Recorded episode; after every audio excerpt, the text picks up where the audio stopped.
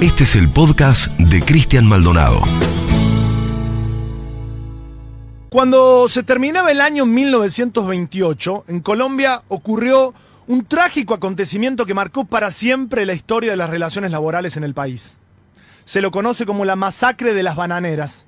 Los trabajadores de las plantaciones de bananas llevaban un mes y medio de huelga reclamando que la multinacional United Fruit Company los contratara. La empresa llevaba 30 años en Colombia aprovechándose de un vacío legal a partir del cual tenía a sus 10.000 trabajadores laburando en calidad de subcontratados.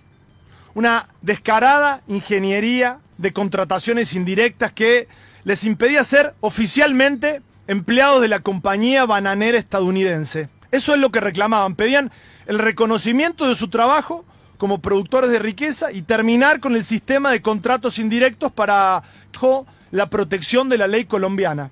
Y pedían también seguro colectivo obligatorio, habilitaciones higiénicas y descanso dominical, un aumento del 50% de los, de los empleados que ganaban menos de 100 pesos mensuales, paga semanal, un servicio hospitalario digno. Durante el mes y medio de huelga, Thomas Bradshaw, el gerente de la United, no los recibió ni una vez. Lo que hizo fue más bien acordar con el gobierno de por entonces la llegada de las tropas. Los trabajadores no obedecieron y continuaron con su protesta. Después de cinco minutos, éxito abrió fuego. Había ahí miles de trabajadores. La plaza terminó llena de cadáveres y de heridos. Decía Simón Bolívar, maldito el soldado que apunte su arma contra su propio pueblo. Después, los militares siguieron disparando en las plantaciones bananeras, en la calle, en las casas de los trabajadores. Esa fue la masacre de las bananeras.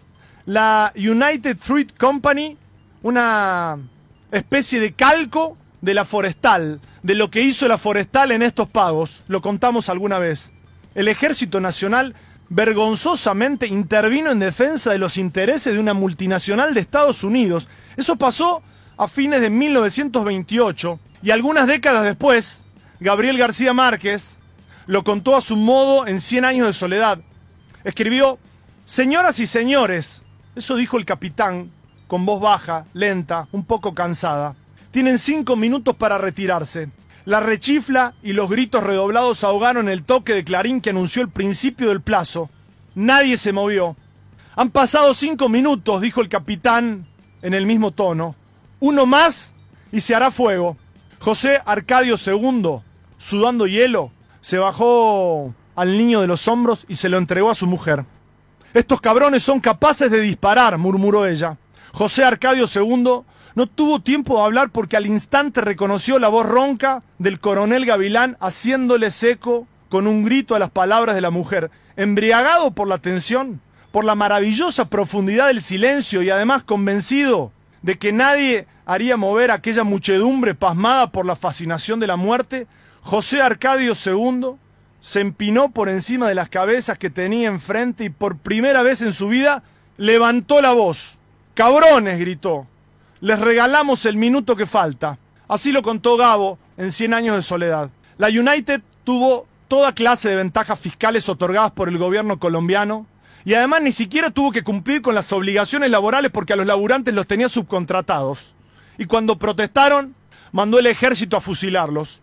Ese acontecimiento marcó para siempre la historia de las relaciones laborales en el país, tanto que por estas horas Colombia es un infierno represivo en donde la historia se repite.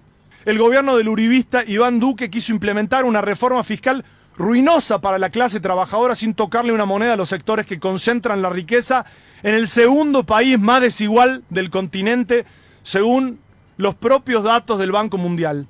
Y como los trabajadores y los estudiantes salieron a protestar porque no se la bancaron, porque les parece injusto, Duque mandó a las fuerzas represivas a perpetrar una masacre.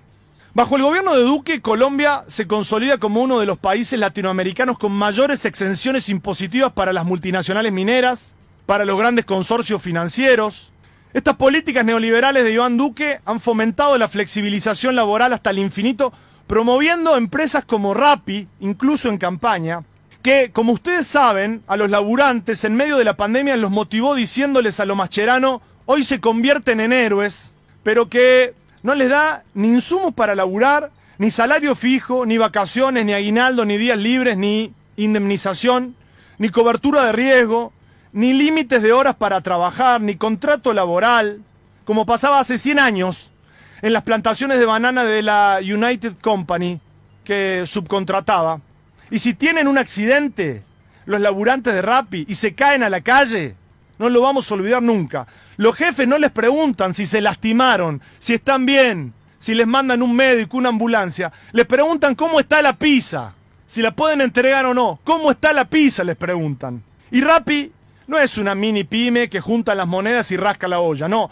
Es una empresa colombiana que ya a fines de 2018 fue valorada en mil millones de dólares y que ahora, unos años después, tiene una valoración que ronda los 2.500 millones de dólares.